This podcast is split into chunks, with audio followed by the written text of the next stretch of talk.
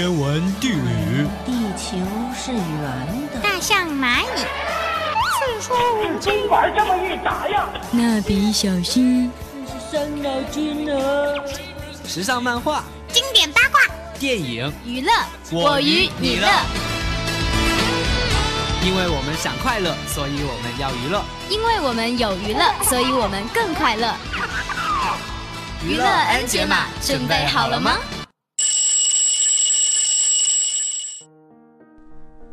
娱乐 N 解码，解码进行时。Hello，大家好，我是你们不新的萌主播炭烧。今天是我的新搭档拿铁重出江湖的日子，快来给耳朵们做个自我介绍吧。大家好，我是你们的新伙伴拿铁。接下来的几期节目将由我和炭烧一起给大家分享那些最经典的电影。哎，炭烧，我听了你们上期的节目，校园里的青春爱情故事让单身狗的我对爱情很是向往。但是你知道吗？早些的爱情故事才是最美最纯真的。早些的爱情故事啊，在我的印象里。就像是利昂和马蒂尔达那样的萝莉配大叔，跨越年龄的吧，以及全世界都知道的 You Jump I Jump，像蓝色海洋之心一般的 Jack and Rose。还有更早的吗？更早的可能就是一九五三年我赫本女神的成名之作《罗马假日》了。女神的笑容直到现在还留在我心里呢。同样，我们今天给大家介绍的也是两部老电影。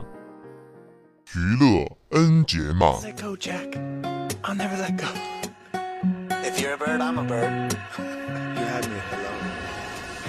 那些闪光的片段。我爱。爱你。I wish I knew how to quit you。差一年、一个月、一天、一个时辰，都不算一辈子。那些智慧的语言。我少读书，你唔好呃我。我唔系针对你，我系话在座咁多位都系垃圾。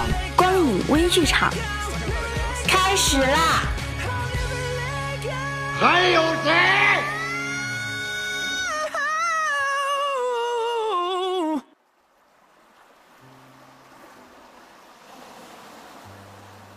拿铁啊！关于大海，你想到了什么？我想到了大海很美，可是它淹死了超级多的人哦。然而呢，我这里有一片海，不同的是，它促就了一段爱情故事。据我了解啊。这部电影还和冲浪有关呢，那就让我们踏上冲浪板，迎着朵朵浪花，走进今天的那年夏天宁静的海。拿铁啊，你可别觉得我在夸大事实。我跟你说啊，这部上个世纪九十年代的老电影的导演可是非常厉害的呢。哦，厉害在哪儿？这可是由北野武自编自导的哦。咱们北野武老爷子可是一个纯纯的走心派。日本演艺圈神话般的人物，那就难怪在豆瓣中获得了八点二的高分。影片还讲述了一个安静的爱情故事。为什么是安静的爱情故事呢？爱情故事不应该轰轰烈烈的吗？因为男主角是个聋哑青年，名字叫做茂，是名清洁工。有一次，他在清理垃圾的时候，发现一个被人扔掉的破旧冲浪板。捡去修好后，就带着同事聋哑人的女朋友桂子到海边练习。每一个夏日的午后，善良可爱的阿茂都会兴奋地拿着冲浪板练习冲浪，他的女朋友桂子则紧随其后。每当阿茂因技艺不精湛被浪头冲倒，引起别人的嘲笑时，娇小的桂子总是坐在沙滩上，静静地注视着一切，带着温和而暖暖的笑。默默地叠着阿茂的衣服，这样一个温婉的小女子，好多人怕不是都要心动了吧？就这样，日复一日，茂的技术越来越好。冲浪用品店老板见到了茂一天天成长进步，并送给了茂一套潜水服，又给了他一份参加冲浪比赛的申请表。终于到了比赛那天，茂和桂子兴致冲冲地到了海边，然而命运却如此捉弄人。阿茂因为先天失聪，没有听到自己的号码，只能遗憾错过比赛。即便这样，我们的茂还是对冲浪的热爱不减。桂子也一如既往地支持他。功夫不负有心人，在后来的比赛中，茂取得了优异成绩。几天后，茂又来到了海边练习。桂子因事来迟，等他到了海边，却没有看到茂。眼前只是一片寂静的海面。听到这里，想必耳朵们都知道发生了什么。正如北野武的解释，阿茂变成了鱼。这部影片所讲述的故事，简单的可以用“学冲浪”三个字概括。在这其中，并没有千回百转、跌宕起伏的情节。茂在面对大海时突发的冲动，练习时屡战屡败的坚持，以及之后比赛的成功，所有发展都在意料之中。但是，当这个世界按下静音键，连咆哮的大海都变得乖巧温顺，那一幅幅凝固的画面便流露出无尽的淡雅与深意，这是任何影片所不能及的。没错，这不禁让我想到了另外一部电影《碧海蓝天》。没错，就是这样的。两个主角同样都把大海当做自己人生的舞台。不同的是，壁中的杰克有着天赐的本领，他所秉持的是人生的初念。他本来就来自于海，所做的只是梦想与回归融合。而本片中的猫却与海没有任何情节，可以这么说，他们甚至毫不相干。我想，他学习冲浪绝不是跟常人一样，因为其中的乐趣，也不是为了亲近大海，而是为了像《老人与海》中圣地亚哥一样，为了与其斗争。面对着沉默的大海，我想更令他胆寒的是其中的暗涌万千。他的选择是对深邃浩瀚的追求，一种渺小的呐喊，在大海的温情里接受对生命羸弱最残酷的拷打。导演北野武说过一句话。我从不曾动念走入海里，我从不进入海中。由此可见，他对海有一种敬畏，所以此片可能是他精神上的一种宣泄吧。最让我赞叹的是影片情感部分的内敛。我们已经见了太多若隐若现的平淡爱情，而本部影片的表现却从未让我觉得陈旧。两人在海边的路上一前一后的默默走着，女孩将男孩的衣服叠放好。安静地坐在沙滩上看他冲浪，女孩匆忙下车向回奔去。街灯下与男孩并肩而行，每一个情节都彰显出这份爱的温馨与自信。桂子有着并不纤细但洁白的小腿，脊背永远站得那么直，尖尖的下巴和干净的眉眼。她虽有着先天的残缺，却丝毫没有表现出任何的自卑，相反。在看到周围朋友吵闹着、打斗着，暴露出种种不足时，他甚至也使我觉得这好像是一种天生被赋予的安静。而他们，他们的世界只是一片无尽的、汹涌的海浪声。日本的海是蓝色的，安静平和，使他们的灵魂饱满起来。一开始啊，我觉得冲浪器材店的老板特别的爱财，但当他给男孩冲浪衣。他在众人事不关己的时候责备他们，他的形象就逐渐变得善良起来了呢。男孩有着修长的身材、微笑的眼睛、执着的内心，没有声音，没有语言。他在寻找女孩的时候，只是扔球鞋，那画面真美好。男孩在生气着急的时候，也只是用石子砸碎了玻璃，只为让女孩下来。而后啊，这两个安静的、没有吵闹前置的人。又肩并肩或是一前一后的走着，用沉默演绎别样的浪漫。公车上不让拿着冲浪板，在男孩准备下车时，女孩似乎有些小倔强。女孩执意站着。公车上后来只剩一个老婆婆的时候，她还是执意站着。这种甜蜜，也只有心思细腻的人能看得懂吧。在日本干净的街道上，他跑向她，在见到她时。路灯映出女孩脸上的两道泪痕，这样的画面看得我都心疼。女孩的喜欢、执拗，全部需要言语表达。男孩低头微笑着，两个人又沿着街道走下去，仿佛这样一走就是天荒地老。看到这里，本以为影片已经结束了，却发现最精彩的才刚要出现。女孩将与男孩的合影贴在了冲浪板上，随着冲浪板在海面上摇摇晃晃地练习着冲浪，就像那句“你离开后，我将自己活成了你的模样”。这时响起了主题音乐《Silent Love》，并随着音调提高，整个屏幕都变成了蓝色。这对无声的恋人以往欢乐的画面，伴着一声声呓语般的撒尤那拉，在荧幕上不断跳跃闪现。在这沉默的爱情之中，蕴含着热烈温暖，就像倾泻而下的瀑布。我在激动惊艳之余，已经不知不觉眼眶温热。Silent love 宛如一波波的浪花，时而舒缓，时而湍急，流过了阿茂与桂子的脚踝，也流过了所有人的心灵深处。出乎意料的结局，我也看过不少，或悲伤，或恐惧，或神奇。唯独这对爱让我珍惜不舍。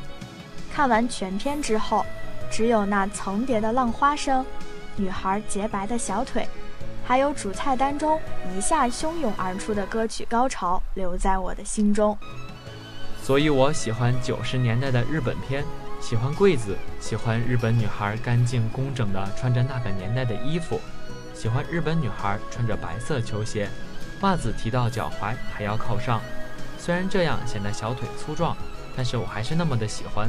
还有啊，喜欢那年宁静的海。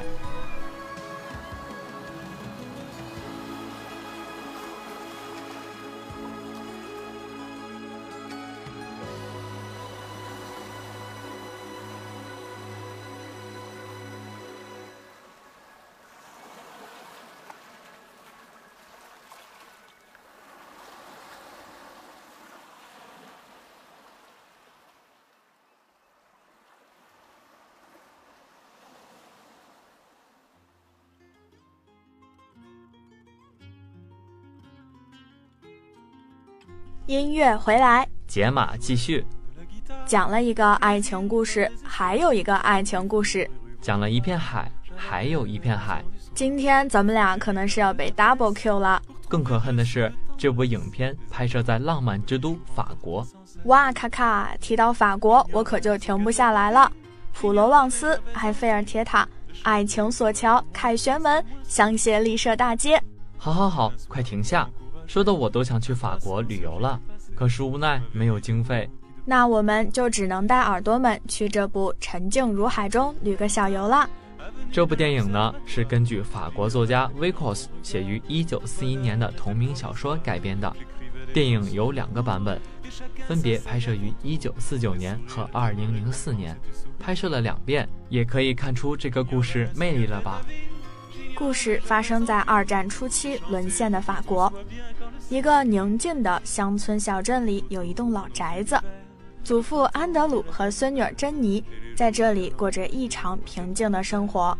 但是，一个德军上尉沃纳的到来打破了这一切，部队征用了这栋老宅子的部分房间，上面指派上尉住了进来。作为土生土长的法国人。祖孙二人的反应果然是不出意料之外的抗拒和不满。他们不满，可是面对胜利的侵略者，他们却无可奈何，只能用沉默来反抗。因为毕竟胳膊拧不过大腿，他们只能这样守护着自己最后的尊严。更为出乎意料的是，上尉是绅士的，他说着一口流利的法语，彬彬有礼。早上出去呢，说再见。晚上回来的时候道声晚安，还不时点头致意，立正行礼。不得不说，沃纳上尉可是个真正的贵族。这并不单单是因为他那带着“冯”的普鲁士姓氏，更在于他的风度和做派。他对于祖孙二人明显的冷落和抗拒，丝毫未放在心上。他对女孩讲述他的经历。原来上尉原本是个作曲家，最喜欢巴赫。上尉的父亲不幸在一战中丧生，参军只是迫于家族的传统，并不是出于自己的本心。这就可以解释为什么我们的上尉是如此的绅士了。女孩在一旁静静地听着。同样，女孩的父亲也死于一战。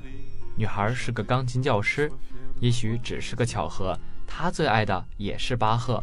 只是从这个上尉来了之后，她那钢琴的琴盖就再也没有打开过。上尉还有一点特别圈粉，他虽然身为一名德国军人，但却从不吝惜表达对法国的尊敬，也毫不掩饰自己的思乡之情。他还说啊，能在这里遇到一位有尊严的老人和一位沉默的小姐，令他非常开心。不可否认，他的确是个英勇的战士，在他胸前的铁十字勋章和战功章完全可以证明。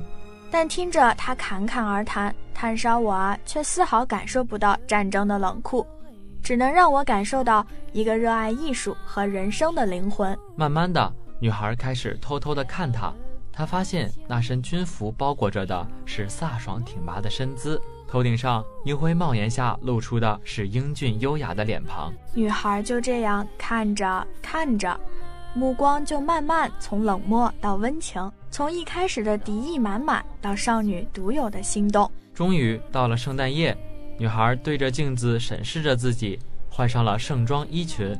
祖父去做弥撒了，她则独自待在客厅。就在这时，上尉登场了，仪表堂堂，戎装肃然，不禁让我感叹道：“哇，好一个美男子！”更撩人的就要到了，只见上尉在钢琴前坐下。轻轻打开琴盖，弹起了女孩曾经弹过的那首巴赫的前奏曲。优美的旋律在室内流淌，连烛火都被感染，跟着节奏摇摆起来。曲子弹完了，上尉默默地站在他身后，只是默默地看着。良久，就在我们都以为要冒什么粉红泡泡时，上尉却只说了一句：“祝你圣诞节快乐”，便转身离开了。随后，女孩悄悄地溜进他借住的房间，摩挲他平日戴的围巾，还偷看了他收到的家信，最后卧倒在他的床上，紧抱着他用的枕头，沉沉地睡去了。少女的心里小鹿乱撞，上尉又何尝不是呢？听到这里，耳朵们可能会像我一样发问：那为什么这两个人不互相表明心思呢？看着两个如此般配的人，只能遗憾错过。简直是让我心痛到无法呼吸。就像中国有句古话：“造化弄人”，都怪这讨厌的战争，真耽误事儿。